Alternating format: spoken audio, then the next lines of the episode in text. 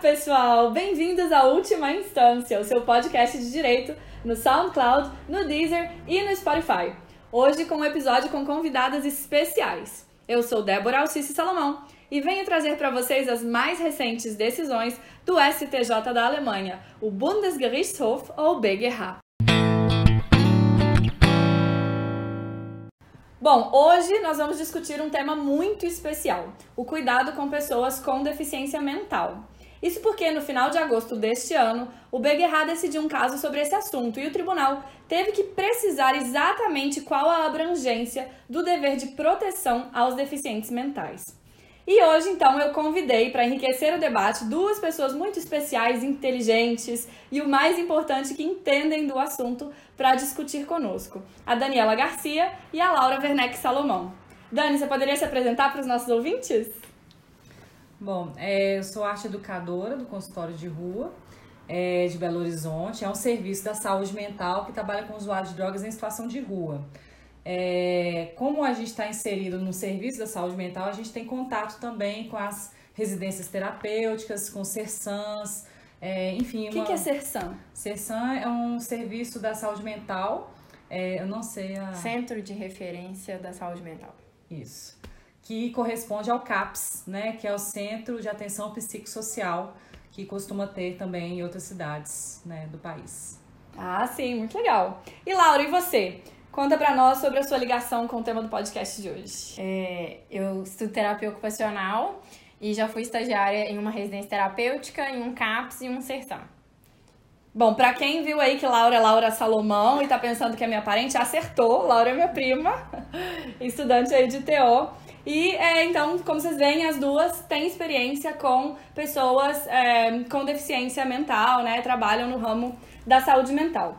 E bom, é, elas não são juristas, ainda assim são ouvintes do última instância, por isso vocês já sabem do esquema. Aqui se fala de direito, de direito alemão, de direito comparado, e por isso eu vou contar para vocês um caso decidido pelo BGH no dia 22 de agosto deste ano, ou seja, um caso muito recente. O caso tem como réu um abrigo para pessoas com deficiências mentais, uma residência terapêutica, né, como vocês me ensinaram. E esse tipo de serviço é muito comum na Alemanha, principalmente casas privadas, para idosos, para deficientes mentais. É muito comum, assim, a relação que eles têm com o asilo, por exemplo, é muito diferente da nossa.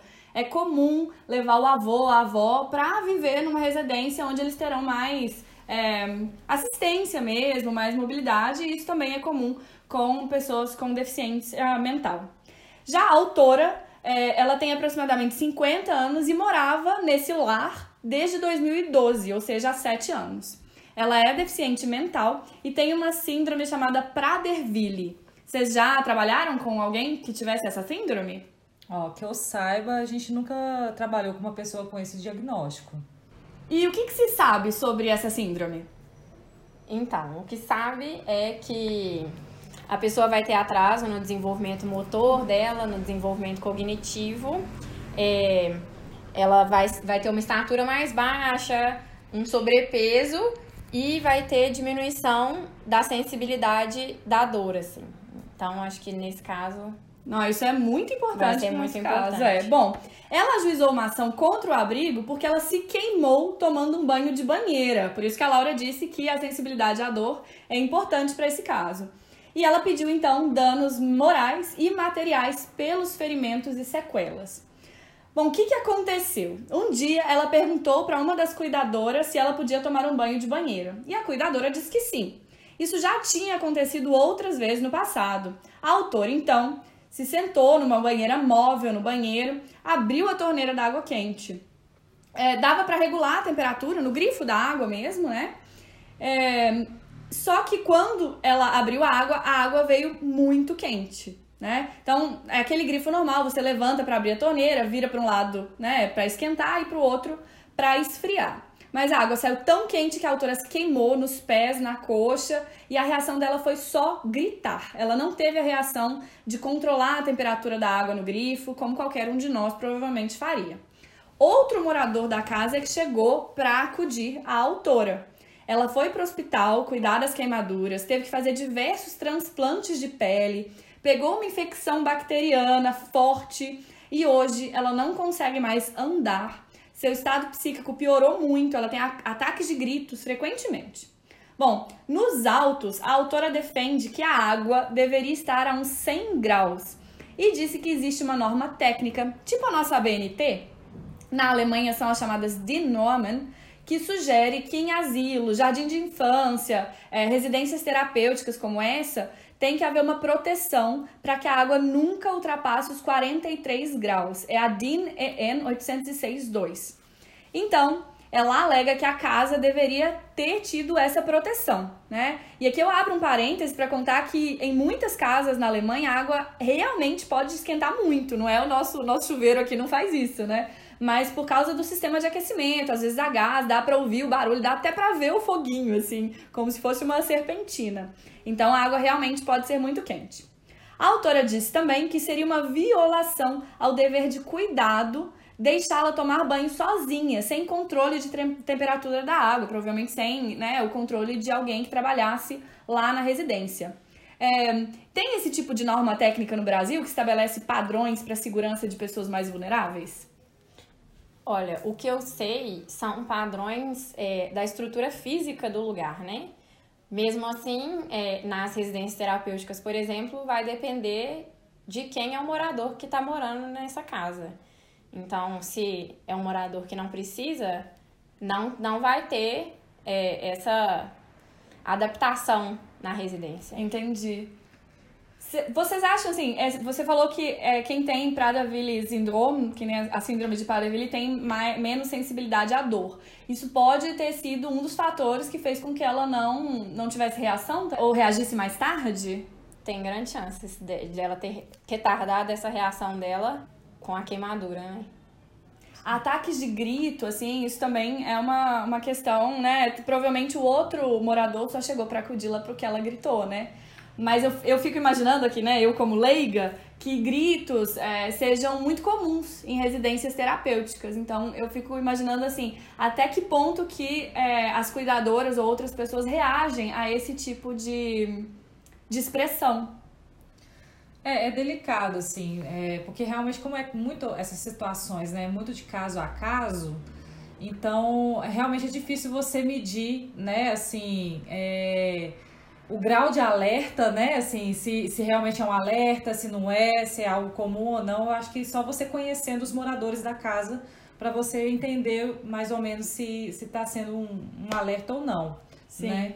Mas aí com relação aos padrões né, de segurança, né, é, geralmente você adapta, né, como a nossa colega disse aqui, né, que os, as barras né, de proteção, é, degraus ou não, a, a, essa acessibilidade, né, a largura das portas para passar uma cadeira de rodas ou não. Agora, com relação à temperatura de água, a gente não, não tem né, relatos né, de que tem um, uma temperatura mínima ou máxima, mesmo porque o nosso sistema de aquecimento de água é É, é chuveiro, muito diferente, né? é. Não, não oferece tanto risco, né? É, a princípio não, apesar que tem, né? Existem é, sistemas de água solar, de, de, de energia solar, que realmente tem um aquecimento que pode queimar, mas não é comum, assim, então... Não precisa dessa norma. É. é verdade. Bom, seguindo então no caso, para a gente ter mais elementos para discutir a responsabilidade do abrigo. O caso foi resolvido em primeira instância pelo Landgericht de Bremen no dia 21 de setembro de 2017. E eles condenaram a casa terapêutica a pagar 50 mil euros pelos danos e 300 euros mensais. Mas a autora não ficou satisfeita com a condenação e apelou para o Oberlandesgericht de Bremen, que decidiu no dia 13 de abril de 2018. O Tribunal de Bremen entendeu que a norma técnica não é obrigatória e que, como a autora tinha pedido para tomar banho de banheira várias outras vezes, e isso nunca tinha acontecido, não era responsabilidade dos cuidadores acompanhá-la e vistoriar a temperatura da água desta vez.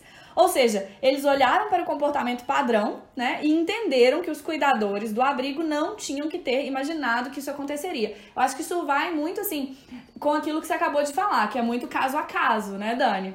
É, nesse caso específico, ela já tinha tomado banho várias vezes, sozinha, pelo que consta nos autos. Isso nunca tinha acontecido. Vocês que trabalham com pessoas com deficiência mental, acreditam que a decisão do Tribunal de Bremen está em conformidade com o padrão de cuidado dos abrigos? Assim, como que seria com vocês?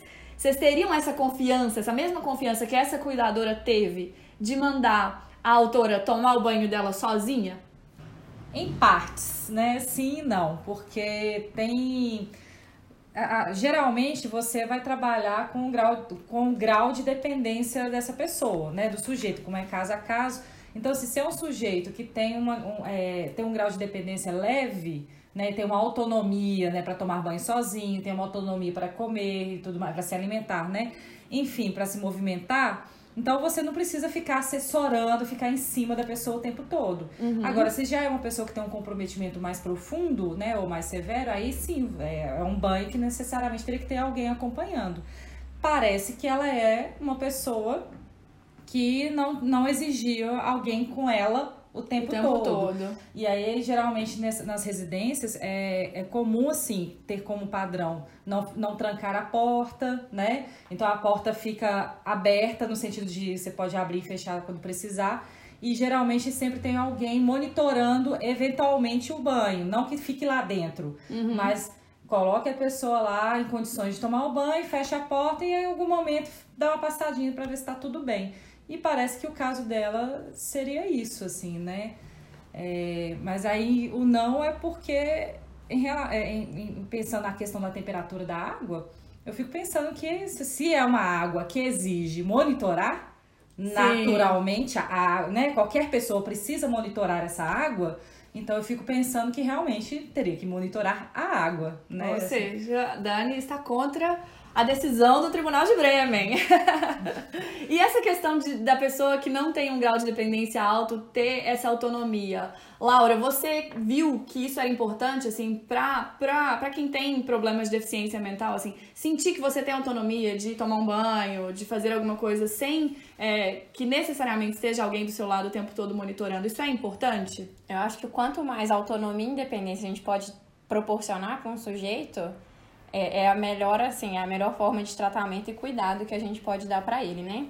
É, eu concordo com tudo que a Dani falou, só que eu acho que é, faria talvez de uma forma diferente nesse não, em ao invés de, de não deixá-la tomar banho, talvez colocar alguma adaptação para proporcionar que ela pudesse ser o mais independente e autônoma possível, assim. Falou a terapeuta ocupacional agora.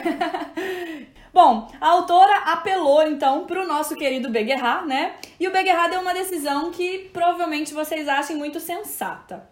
Segundo o Beguerra, o abrigo tem o dever, respeitando a dignidade e a autodeterminação, isso que a Laura acabou de falar, dos residentes, de protegê-los dos perigos que eles não controlam, né? Então, olha só, temos dois pilares do direito aqui: a dignidade da pessoa humana, que lá na Alemanha está no primeiro artigo da Constituição alemã, Die Würde des Menschen ist unantastbar. Qualquer estudante de direito alemão tem isso na ponta da língua, até porque eu lembro aqui que a Constituição alemã foi redigida logo após a Segunda Guerra Mundial. Então, vocês imaginam aí a importância, né, de ter a dignidade da pessoa humana como primeiro valor a ser mencionado na Carta Fundamental.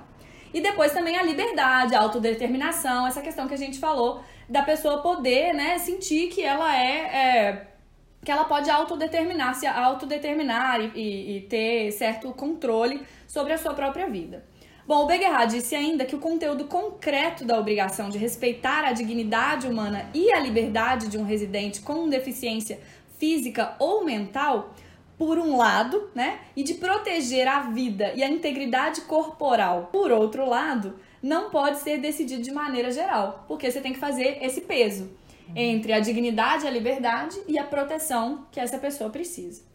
Bom, o abrigo alegou que a norma técnica, aquela DIN que a gente falou, dos 43 graus, ela além de não ser obrigatória, ela é anterior à construção do edifício. Então, na época da construção, ela não precisava ter sido observada. E disse também que a autora tinha sido classificada em um nível de cuidado que lhe dava certa autonomia. E aí eu vou contar para vocês que na Alemanha o Estado classifica os deficientes e os idosos em níveis de cuidados, Pflegestufen. Esse nível é um indicativo de quão autônoma é a pessoa e de quanto cuidado ela precisa. Dependendo do nível de cuidado, por exemplo, o governo aumenta ou diminui a pensão da pessoa. Os níveis vão de 1 a 5, sendo que 1 é para quem apresenta certo grau de deficiência, comprometimento da autonomia, e 5 é um nível de deficiência que atrapalha de forma consistente a autonomia e as capacidades da pessoa e que impõe a necessidade de cuidados especiais. E as pessoas que cuidam das pessoas deficientes, né, ou seja, os curadores dos deficientes, eles geralmente querem muito que essas pessoas sejam classificadas pelo Estado com o maior nível possível para que elas recebam mais subsídios. Eu vi que a Daniela falou aqui, né, de grau, grau de dependência. dependência. Eu acredito que isso seja um correlato do, desse Pflegestufen na Alemanha, mas assim, na Alemanha isso tem é, consequências até para a pensão que a pessoa recebe, para que tipo de subsídio do Estado ela recebe. Qual que é a consequência aqui no Brasil de se fazer essa classificação? Quem faz a classificação do nível de dependência de um doente mental? Eu acredito que seja um laudo médico, né? Eu acho que um médico deve avaliar é, tanto a questão motora, né, de mobilidade, a questão psíquica, de orientação no tempo, no espaço e tudo mais é, é, enfim, memória, se a pessoa tem né, uma, uma é, um psíquico preservado ou não. E que mais, Laura? Tem alguns testes que também vão, vão determinar isso, né? É, tem o CATS, tem o Minimental no caso da, da depressão, essas coisas assim, e tem testes da, da, da, para a questão motora também. Mas acho que nenhum deles vai determinar a questão dos benefícios que ela vai receber. É, é, é realmente assim um laudo médico que vai, vai, vai falar aí e vai passar por uma avaliação de INSS também para determinar se essa pessoa vai ou não ter um benefício, né? E ele, esse, esse nível de dependência ele serve de indicativo também para os cuidadores dentro da residência terapêutica? Creio que sim, que há uma avaliação, mas talvez não tão rigorosa com relação a esses termos para perícia, né? Uhum. Porque uma coisa é para perícia, outra coisa é para o cuidado na residência, né? E aí, quando a pessoa dá uma entrada na residência, tem uma avaliação clínica, né, também da, da pessoa, e a partir disso ver o que, que a residência pode oferecer para esse morador também, né? Assim, se é uma residência adequada, né, para as necessidades daquele sujeito. Assim. Ah, sim, sim. Ou seja, quanto menor o nível de, de dependência, né, menos assistência a pessoa precisa, uma casa que talvez não tenha tantos recursos possa acolher esse deficiente. Mas alguém que tenha um grau maior precisa ir para uma residência mais específica. É. é eu acho importante a gente falar aqui que a gente está falando de residências terapêuticas que são do serviço público, né? Que é o que a gente. Que é o contato que vocês que é têm. É o contato que a gente tem. Não é o caso dos Não altos é caso aqui. Dos aqui é o aí, caso é. de uma residência privada, é verdade. É, mas eu acredito que a privada, né, ela, ela também tem que atender tem. as necessidades desse. Né, assim, vai ter um cadeirante, ué, se não tem a rampa de acesso, os quartos ficam de difícil acesso, não, não vai atender.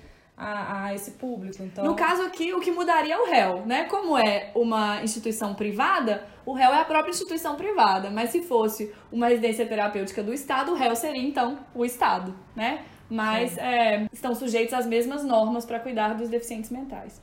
Bom, para finalizar então e contar para vocês o desfecho desse caso, é, o tribunal entendeu que a norma técnica, apesar de não ser obrigatória, vale como um direcionador ela é o elemento que o tribunal precisava para fazer aquela análise de colocar aqueles valores e obrigações na balança, os valores lá da liberdade, da dignidade e da proteção.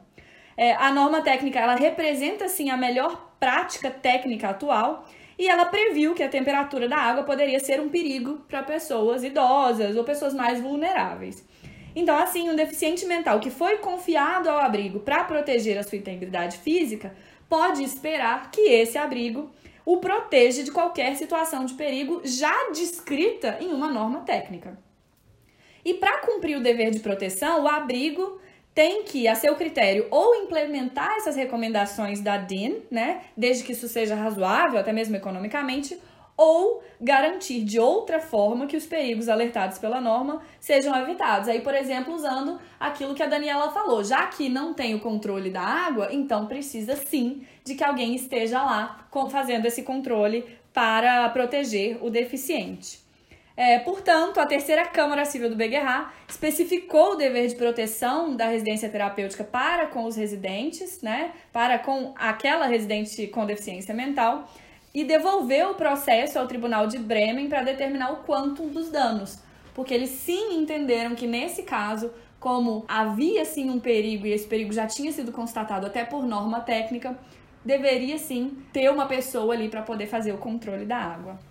Bom, gente, antes de fechar, então eu queria contar para vocês que quando eu estava preparando esse caso, né, convidei as meninas para falar aqui comigo, a primeira pergunta que me veio à mente é de como chamar esse tipo de casa. Vocês veem que algumas vezes eu falei residência terapêutica, por, até por instrução da Laura e da Daniela. Algumas vezes eu falei abrigo, porque foi a palavra que me veio à mente, né? Em alemão é Wohnheim, que é uma palavra até que designa muitas coisas, né? Ela designa, por exemplo, a moradia estudantil, né? Studentisches Wohnheim.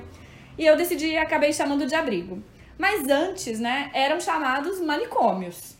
E é, convivendo com a Daniela e com a Laura, foi que eu aprendi que existe uma luta antimanicomial. E eu queria que vocês explicassem um pouco sobre isso, assim, brevemente, para os nossos ouvintes entenderem.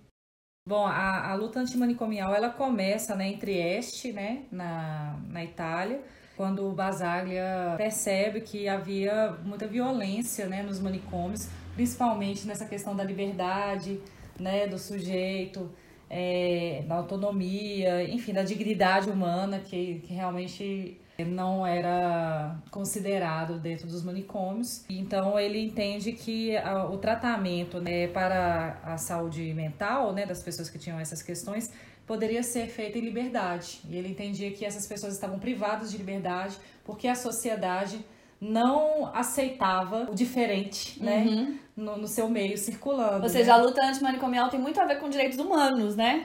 Fundamentalmente, assim.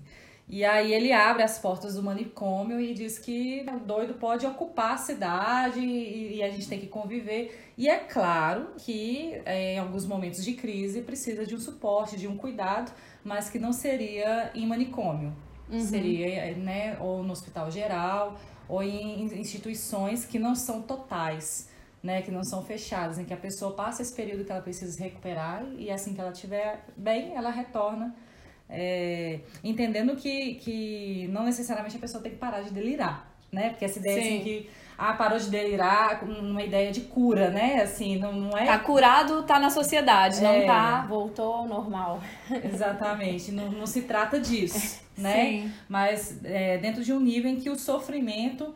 Né, é, o sofrimento mental não coloque né, a própria vida em risco ou a vida do outro em risco, aí tá ok para dar um, né, rolê. Então, eu, eu entendo que assim, o objetivo não é segregar o doente mental, mas é criar condições para ele participar da sociedade. Exatamente. E aí tem a rede de saúde mental, que em Belo Horizonte ela é até bem completa. Né? É, tem os, os tem os CERSANS, tem o centro de convivência, tem o consultório de rua. Eu sei, por exemplo, que você já foi ao cinema com os doentes com quem você trabalhava. Eu sei que a Daniela já levou as pessoas ao médico. O que, que vocês fazem, assim, no trabalho de vocês para propiciar essa convivência dos doentes mentais na sociedade? Você pode dar alguns exemplos, Laura? Olha, eu acho que, é, primeiro, assim, nas residências terapêuticas, a, a doença não é o foco, né? O que a pessoa tem ali é, não, não é o foco. Ela tá na casa dela, igual você tá na sua casa, eu tô na minha casa, a Dani tá na casa dela. E a pessoa tem vontades, ela tem é, uma comunidade em volta dela, ela tem vizinhos, ela tem vaidades, tem o autocuidado. Então, acho que dentro da residência terapêutica é o lugar da gente dar voz para quem é esse sujeito, né? É o lugar dessa pessoa se mostrar. Então, é, quando eles queriam, quando é, eles ou elas, né, queriam ir ao salão de beleza, a gente ia ao salão de beleza, ou fazer uma barba, é, propiciar isso. E até mesmo dentro do que a Dani falou, do delírio, é assim, também dá suporte para isso. É, tem moradores que têm suas especificidades, por exemplo, só usa roupa de tal cor. Então, é você dar voz para isso também e respeitar o querer dele, é, como essa pessoa é, e acho que essas questões particulares de cada um. É realmente respeitar a dignidade da pessoa humana, né? A liberdade. É, muito obrigada a vocês por terem colocado essas questões aqui para nós. Eu acho que é, muitos de nós do direito né, não temos tanta clareza com relação a esses assuntos que estão tão ligados, como a gente disse, com os direitos humanos. Para finalizar, a Mariana Gonçalves ela foi a minha primeira convidada aqui no podcast. E ela lançou, ela mesma lançou um desafio para os convidados, tá? Então ela mesma se submeteu a primeira vez que ela foi desafiada. Então a gente fecha o episódio com vocês falando o nome do tribunal que protagoniza o podcast. Então eu vou dizer uma vez e vou dar então a chance primeiro a Daniela e depois a Laura de falar, tá bom? Então vamos lá. Bundesgerichtshof, Dani? Bundesgerichtshof. Maravilhosa! Laura, Bundesgerichtshof. Bundesgerichtshof. Muito bem! Bom, esse foi o episódio do mês, um episódio com convidadas especiais e um assunto muito importante. É, esse episódio está sendo gravado com antecedência, porque quando ele for ao ar, eu provavelmente estarei muito aflita me preparando para a defesa do meu doutorado, então torçam aí por mim. Quem quiser falar comigo pode me mandar uma mensagem no Instagram, que é salomãodébora. Fiquem com a música do tio Moisés e a vida